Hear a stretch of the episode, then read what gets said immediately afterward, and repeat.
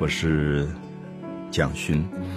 我们今天要谈《红楼梦》的第四十三回，呃，会特别先提醒喜欢《红楼梦》的读者们，四十三回到四十四回这两个单元是《红楼梦》里写的非常非常好的两个单元，而且这两个单元可能是要合并在一起看，特别可以看到。写小说的人那种结构上的严谨，以及他的某一种文学上非常深沉的安排。我们先从四十三回一开始谈起啊，就是四十三回，贾母跟王夫人、邢夫人、王熙凤、尤氏、李纨，就很多的这些呃女眷们聚在一起。贾母就提出来了一件事情，就是说初二啊，就是当时是旧历的九月初二，大概相当于我们现在十月初吧，这样的一个时间，就是初二是凤丫头的生日，就特别指出王熙凤这个现在管理荣国府的一个年轻的媳妇，她要过生日了。那贾母有一个意思，就是说王熙凤很辛苦。因为一年到头，他做一个管家的事情，上上下下发薪水啊，呃，管理人事啊，呃，负担非常的大。他觉得到他生日的时候，我们应该来好好为他庆祝一下，也等于放他一天假，让他可以好好休息。那我觉得这里面是贾母了不起的地方啊！贾母其实是这个家族的一个老长辈。那这个家族过去的繁华富贵，其实跟他的管理学有关。可是今天他等于是一个退休的人了。我常常形容他是一个退休了的企业的董事长。可是这个董事长虽然退休了，他对于目前的管理，他不会不闻不问。他对于目前管理里面负责任的王熙凤，有点像一个总经理的角色，他也要有他的赏。跟包养，就是说你做的不错，所以九月初二是你的生日，我们来为你庆贺庆贺。那贾母就想了一个点子，这个点子是说，呃，我们平常大吃大喝也都惯了，也没什么意思。那这一次给王熙凤过生日，我想一个新的方法，就是凑份子。啊，这三个字我们今天也还在用，就说，哎，我们今天。呃，要去吃饭或者唱卡拉 OK，我们每个人凑一点钱啊，每个人出一点钱，然后凑起来，把这个份份力凑起来，然后我们去去玩。那贾母就先说：“我出二十两，啊，二十两银子，我们到时候这些钱凑齐了以后，我们就可以。”办斗啊，就是办酒席，而且也请一个戏班来演戏，就热热闹闹一天，就由这些钱来做生日。那我们知道贾府是大富大贵人家，其实不缺钱，可这个凑份子就有一点学小户人家的做法，里面表示一种亲切，也表示一种热闹。所以贾母率先就说：“我出二十两。”好，接下来依照辈分。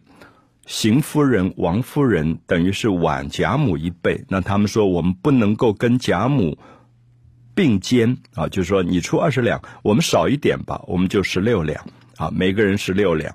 那么同时我们看到再下一辈有李纨，可是贾母就说李纨是一个寡妇，年纪轻轻丈夫就死了，带着一个孩子，那她的生活很艰难，所以贾母说你那一份由我来出吧。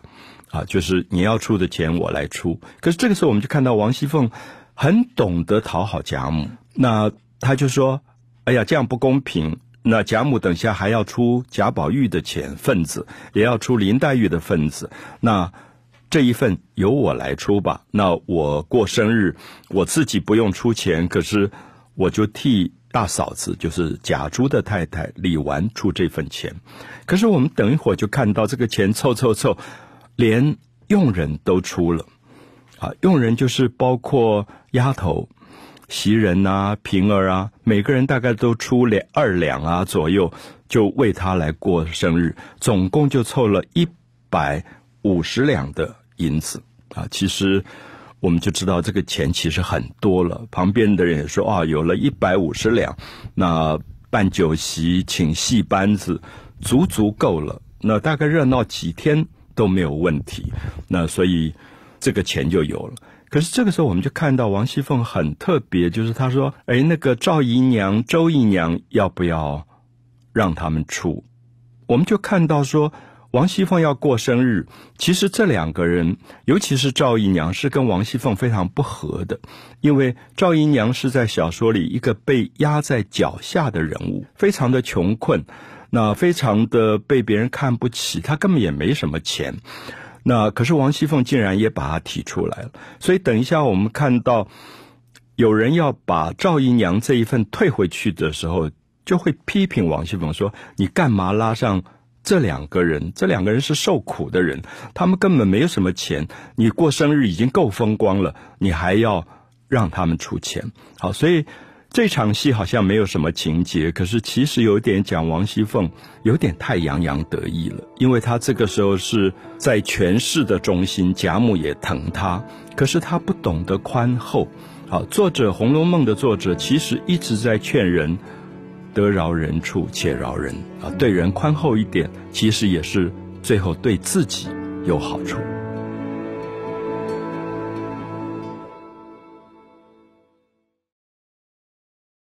我们提到了四十三回，贾母要给王熙凤过生日啊，她的生日是旧历的九月初二这一天。所以贾母就率先先提出，她自己拿出二十两银子，然后让这个家族里从主人到佣人，每个人凑份子，每个人凑一点钱。那我们刚才有提到过，这是有点小户人家的一种动作啊，或者是我们今天如果在学校读书，学生们常常说：“哎，我们来凑份子，因为没有谁是特别有钱的。”那贾母提出这样的一个主张，其实我觉得是非常聪明的。因为如果我们今天由荣国府出公款，也出得起，因为这样一个公爵府有的是钱。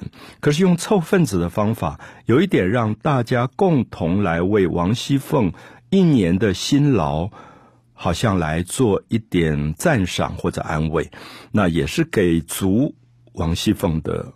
面子啊，所以特别大家读这一回要细读，为什么贾母会有这样的主张，用凑份子的方法让大家出钱来给王熙凤过生日？可是我们刚才也特别提到，王熙凤有一点不知足，她连很穷困的像赵姨娘，她都拉出来，觉得哎，他们也应该出点钱。那。当然，这些人真的要挤，也挤出一点钱来为这个凑份子。可是旁边就有人看不惯，就觉得王熙凤你干嘛这个样子？你已经够风光了，你的生日大家来凑钱为你过生日，够风光，够热闹，那也不缺这个钱，干嘛还要拉上一个最穷困的人啊？所以我想，这是《红楼梦》的作者非常有心的要透露说，王熙凤其实太过。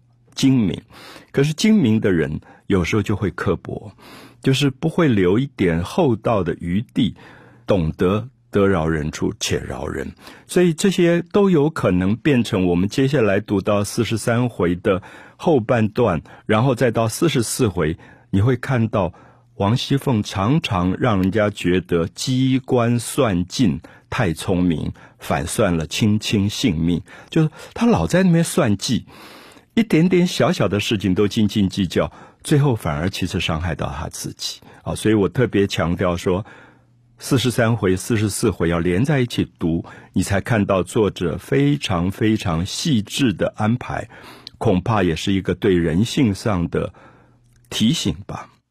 我觉得四十三回后半段是我最感动的一段，我在。呃，已经出版的《围城众》里写到一个丫头叫金钏，那这一段就是跟金钏有关的。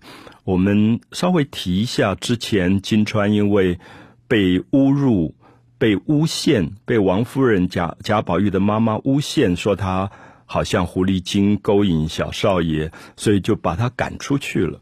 那金钏非常可怜，因为在一个华人的这种社会当中。当名声传出去说他是因为勾引小少爷，所以被赶出来的是狐狸精，他根本就活不下去，因为整个的华人社会习惯用八卦去杀死一个人，所以金川这个十六岁左右的女孩子出去没有多久就跳井自杀了，死掉了。所以我们就会看到四十三回，本来在讲王熙凤要过生日，风风光光、热闹的事情。可是很奇怪，到了九月二号，王熙凤要过生日这一天，一大清早，忽然所有的人都找不到宝玉，说奇怪，贾宝玉今天怎么不在了？再怎么样子，他也不能今天乱跑，因为今天大家都知道是王熙凤过生日的。重要日子，而且是贾母凑份子要大家为王熙凤过生日，那这个宝玉怎么敢违反贾母的这个旨意命令，私自就出去了？好，我们就看到这一天很奇怪，就贾宝玉的行为有一点怪异。他一大清早不通知任何人，就跟他自己的一个佣人、一个书童叫做明烟的说：“你陪着我。”准备一个马，我们就赶快出门，就跑出去，不要让任何人知道。我们看到这一段，觉得事情非常非常的怪异。我们不知道发生了什么事，因为我们知道贾宝玉通常出门，旁边四个书童、四个车夫、很多的佣人，大概十几个随扈跟着出去。可是这一天，他为什么要只带一个名烟？一个书童最贴身的书童，然后跟他说：“不要告诉任何人，偷偷摸摸的跑出去。那出了城以后，就拼命跑，拼命跑，拼命的飞奔，生怕有人在后面追上他。连明烟都不知道说：‘少爷，你到底要干嘛？你今天是到底出了什么事？为什么要这样狂奔下去？’所以，其实读者读到这里都觉得。”这个十几岁的小男孩发了什么疯？怎么这一天的行为这么怪异？那我觉得这是作者不得了的一个悬疑的手法。那其实你到四十三回读完，我相信很多的读者可能都有一点搞不清楚。宝玉这天到底要干嘛？为什么一直跑，一直跑，跑到外面以后气喘吁吁，下了马以后，明烟说：“你干嘛跑到这么冷冷清清的地方？这荒郊野外，你来干嘛？”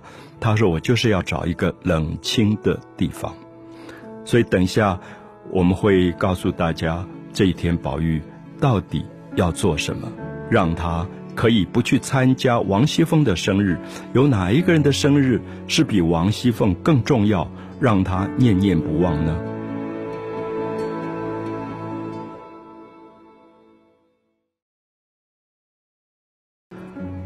呃，常常提醒朋友，在读《红楼梦》四十三回的时候，它的后半段是一般读者如果粗心大意，很不容易读懂的一段，原因是。这一天，贾宝玉的行为太过怪异了。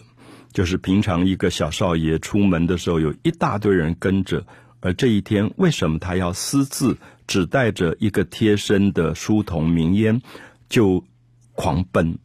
那个狂奔是一直跑跑跑跑到确定没有人在后面追他了，他才停下来，然后气喘吁吁的说：“我就是要有一个冷清的所在。”那他一定有心事。他为什么自己要孤独的在一个冷清的所在？我们不要忘记那一天是王熙凤的生日，九月初二，所以在家里是热闹的，正在办酒席、演戏，最热闹的一天。可是为什么宝玉要离开那个热闹，去寻找冷清？然后跑出去了以后，到了确定没有人追他，到了荒郊野外，他忽然就问明烟说：“有没有香？”可以祭拜人的香，我们知道，我们现在到庙里去，或者我们去扫墓，我们都要有香来祭拜亡者。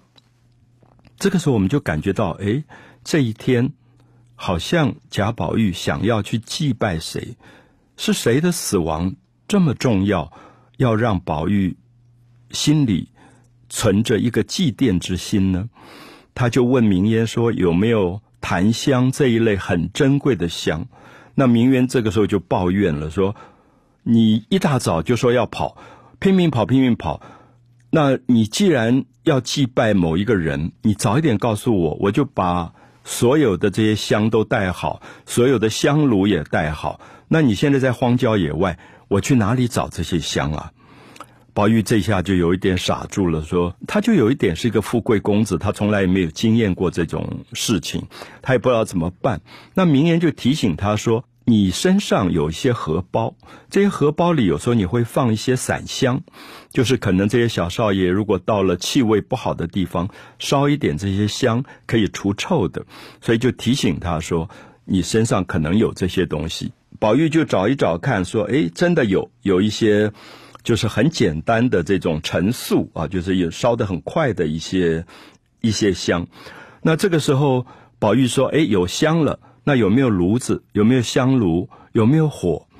明媛又抱怨了，说：“你要这些东西，你要早讲啊！我们哪里这样没命的跑跑跑？我身上根本没带这些东西。”后来明言就很聪明，明言就想说：“我想你一定是要祭拜什么人。那既然祭拜什么人，你一定需要香炉啊、檀香啊。”打火的东西啊，所有这些东西，那我们现在在荒郊野外根本没有，这个地方也没有人家，也没有店铺，你不可能有这些东西。可是我知道，我们再往北走，前面有一个庙叫做水仙庵啊。我们想尼姑庵叫庵，就是一个佛教的寺庙尼姑庵，可是是祭拜水神的，所以叫做水仙庵。我们看到作者其实慢慢在透露。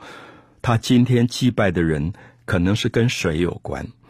后来他们就开始跑跑跑到了水仙庵，到了庙里以后，宝玉进去就看到这个庙祭拜的神是洛神。我们知道洛神是洛水之神，也是古代曹植写的一篇美丽的文章，叫做《洛神赋》。他看到庙宇上挂着这个洛神的像，他就。掉下了眼泪，啊，掉下了眼泪。这个时候，我们就感觉到宝玉似乎心里面有心事，这个心事很沉重，一定是一个他非常爱的一个人的死亡，而这个人应该是一个女性，而这个女性的死亡应该跟水有关。所以，敏感的读者可能慢慢会感觉到，哎，前面有一个跳井自杀的丫头金钏，是不是她的生日就是九月二号，跟王熙凤同一天？而这一天，宝玉念念不忘要为金钏的生日做一个祭拜，而不愿意去参加王熙凤的热闹。我们常说，生命里有锦上添花，你去参加王熙凤的生日是锦上添花，可是一个死掉已经被人家忘掉的女孩子的生日，你可能是真正心里面有深情，真正是雪中送炭，所以他就。在那边祭拜了洛神，然后在庙的后面，这个明烟就准备了香炉，准备了香，就要开始祭拜。然后这个明烟就拿着香炉问贾宝玉说：“香炉放到哪里比较好？你要祭拜某一个人，我也不知道你要祭拜谁。可香炉应该放在哪里？你可不可以告诉我？”宝玉就在庙里走了一圈，到处看。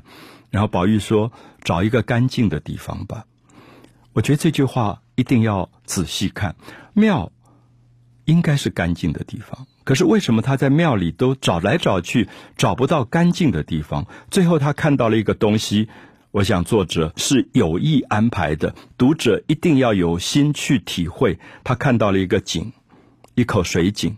我们知道金川是跳井自杀的。他看到那口井以后，心里好伤心。他说：“好吧，把香炉放在井台上。”就放在井台上，他对着井台就开始拜了，然后一句话都没有讲，他就要走了。